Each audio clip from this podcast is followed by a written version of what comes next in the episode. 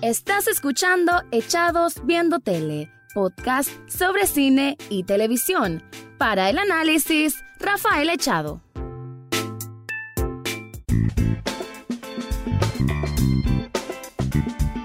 Bienvenido o bienvenida a un nuevo episodio de Echados Viendo Tele, el programa en que siempre van a escuchar crítica, comentarios, opinión, análisis del mundo de las series y algunas veces de películas. Voy a hablar y bueno, primero que nada quiero decirte que me desaparecí por alrededor de dos semanas, porque bueno, estaba las semanas antes, previo fue lo que era mi cumpleaños, así que digamos que me di unos días libre, pero aquí ya estoy de vuelta y quiero hablar de una serie que probablemente es de lo mejorcito que hay en estos meses que llevamos de 2020, que ha sido un año en que de alguna u otra forma entre tanta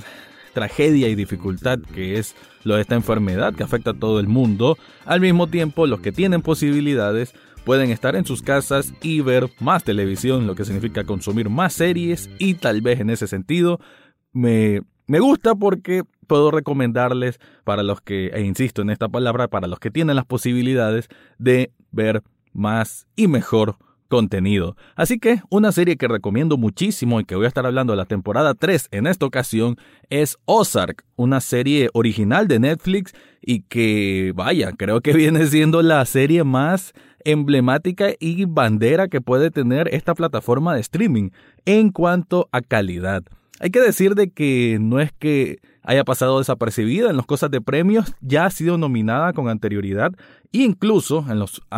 Emmy 2019 ganó Jason Bateman, que es tanto actor como director y productor de esta serie, que algunos lo recordarán por papeles en comedias como Arrested Development y otro tipo de películas, pero aquí hace un papel sumamente serio y sumamente profesional, y él ganó como director, en mejor dirección ganó por el primer episodio de la temporada 2, le ganó a dos de los grandes episodios de la temporada final de Juego de Tronos. Y eso es que hasta él mismo fue una sorpresa, la reacción de él de sorpresa se hizo un GIF y genial, genial, porque esta es una serie que merece muchísimo respeto. Muchos le dicen que es como la el predecesor espiritual de Breaking Bad. Y claro, porque tiene una temática que viene siendo similar. Una familia que se ve involucrada en un negocio turbio, en este caso llamándose lavado de dinero como tal para un cártel mexicano, para un, para un, bueno, un grupo criminal de narcotráfico, y eh, cómo esta familia se viene adaptando y superando y superando y superando pruebas cada vez más complicadas, cada vez más difíciles,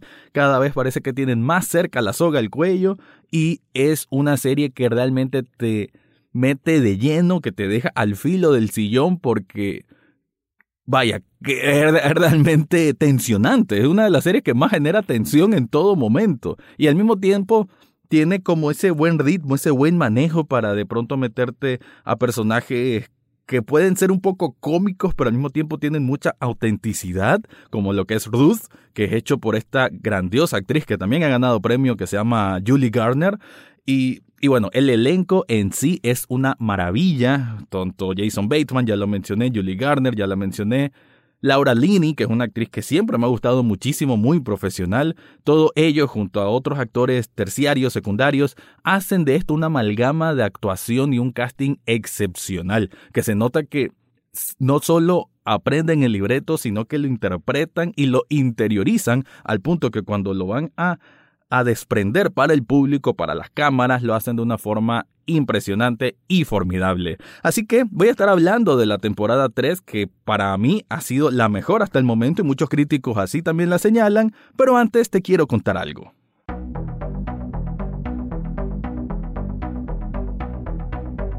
Si tenés ganas de una camiseta, de una taza o un artículo que tenga así como bien representado esa película, esa serie que te fascina, te recomiendo Sublishop Nicaragua. Yo muchas camisetas tengo por parte de ellos y realmente me siento muy muy a gusto. Entonces te quiero invitar que descubras toda la variedad de diseños que ellos tienen o por qué no, vos también podés llevar tu diseño y así tener una camiseta o un artículo personalizado con esa película, con ese actor, con esa banda de rock, ¿por qué no? Con lo que se te ocurra. En Sublishop Nicaragua puedes hacer todo eso y más. En las notas de este podcast te dejo el enlace para que entres y descubras todo lo que ofrecen en esta tienda.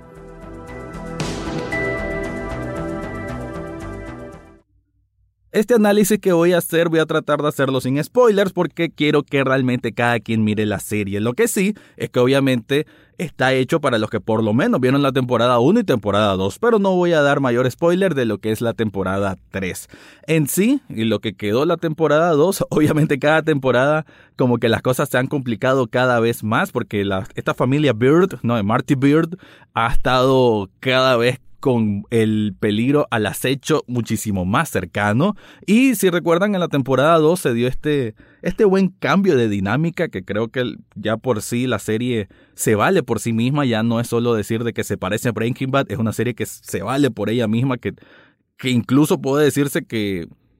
que evoluciona mejor ciertas cosas a lo que no hacían en Breaking Bad, en este caso, porque la familia, los totales, o sea, los dos hijos adolescentes, tanto, tanto la adolescente como el más joven, el niño, ellos están conscientes de lo que hacen sus padres. Entonces, como que es, la familia poniéndose de acuerdo, bueno, aquí estamos trabajando para los narcotraficantes, estamos haciendo cosas ilegales, pero o nos cuidamos o nos morimos, casi que literal. Y esa comunicación, al final de cuentas, por más turbia que sea, hace de que la serie juegue muy bien con todos los elementos, sobre todo con todos estos que vienen a entorpecer, por así decir, el trabajo sucio que ellos hacen, que es el de lavado de dinero. Que claro, tampoco es que lo hacen porque les gusta, porque lo hacen por dinero, lo hacen por sobrevivir en cierta forma. Entonces, en lo que vimos en la temporada 2 es que el FBI está atrás de ellos, en que la familia, los Langmore, que es la familia de Ruth, sobre todo el papá, estuvo estorbando hasta que realmente fue liquidado, igual de la gente del FBI.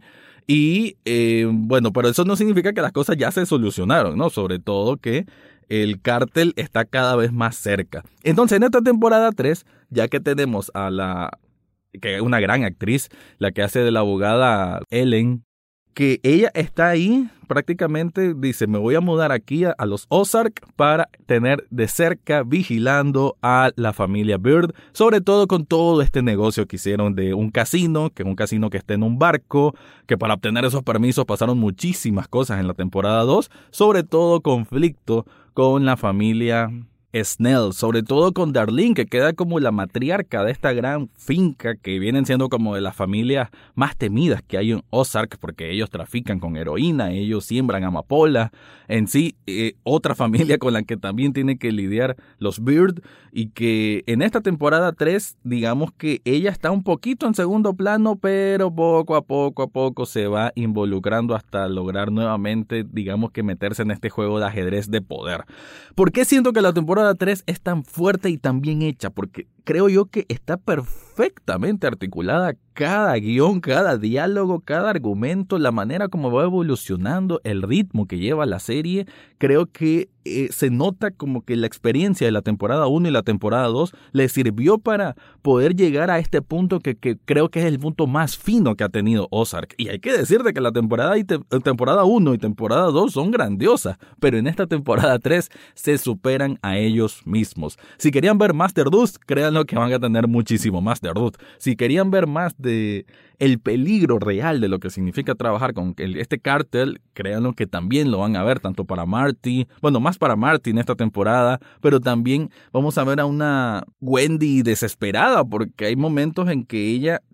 gracias a unas ciertas iniciativas que parecen buenas, pero hace que su matrimonio realmente se venga resquebrajando. Hay decisiones como que tanto Marty quiere algo para asegurarse que no le pase nada a la familia, pero otro lado Wendy quiere acelerar el proceso para pagar más rápido la deuda que tiene con estos narcotraficantes y así, en teoría, salir más rápido del problema. Es, es lindo esta,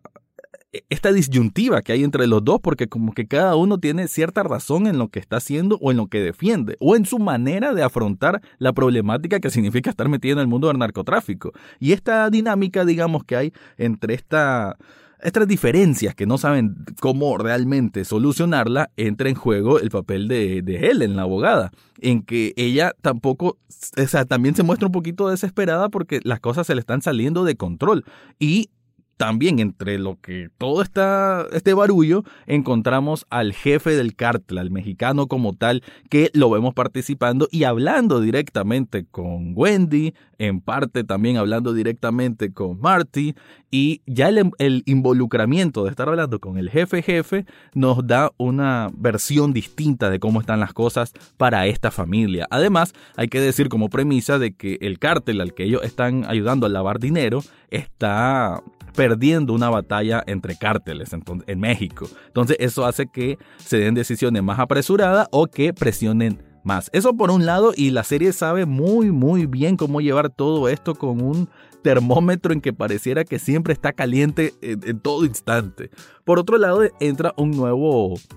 un nuevo eh, participante, por así decir, en esta, en esta historia, que es el hermano de Wendy, que es un hombre, bueno, bastante particular, que no, como que no sabe controlarse y que eventualmente va a estar muy, muy, muy metido con este asunto de lo que hace la familia Bird y va a tener una resolución bastante, bastante compleja, bastante complicada y por la cual quiero decir de que esta serie está en el top de lo que hay porque supo llevar perfectamente a este personaje y lo que va a hacer después sobre su vida. Y, creo yo que meter un personaje en una serie que va avanzada, pero que lo sepan meter bien y que se cale súper bien en la historia y que cambie incluso un poco las raíces de, o sea, que haga temblar los cimientos, eso es excelente guion, eso es tener excelente argumento y eso es lo que se puede ver en esta temporada 3 de Ozark. Ah, como dije, no estoy diciendo ningún spoiler, más que nada esta temporada 3 se centra en el casino, en movimientos que quieren hacer desde el casino, en amenazas directas que recibe Marty por parte del jefe del, del, cártel mexicano, en este hermano de Wendy que viene a hacer es como una carta aleatoria, ¿no? Él como que puede explotar de pronto o ser muy comprensivo, entonces esa manera de no definirlo genera un peligro en sí. Y ahí vamos a ver a una Ardut muy decidida, muy acuerpada de ser ella gerente de uno de estos casinos en saber resolver problemas, pero al mismo tiempo darse cuenta que hay un punto de inflexión en que debe decidir si debe seguir en ese camino o si debe tomar otro. Así que es una para mí es la, como lo dije, es la temporada más completa que ha tenido Ozark. No se van a aburrir en ningún momento. Son capítulos largos, pero son súper maratoneables, más que cualquiera de las otras dos temporadas. Y al final de la misma se van a quedar con un wow, porque termina literal con un cliffhanger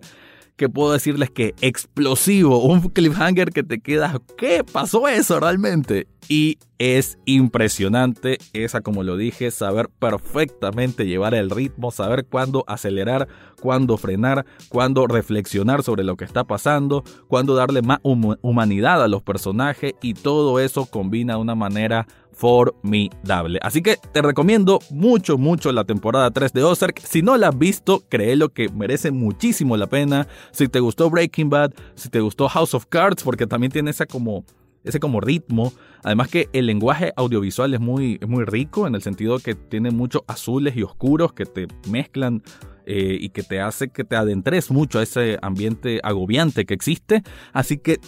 te la recomiendo al mil. Y con eso cierro este análisis corto sobre Ozark y la temporada 3. Eso fue todo por hoy en Echados Viendo Tele. Recordad seguirnos en Facebook, Twitter e Instagram. Además, podés estar al tanto de cada episodio en Spotify, iTunes, Google Podcast o hasta en YouTube. Gracias por escuchar y será hasta la próxima semana.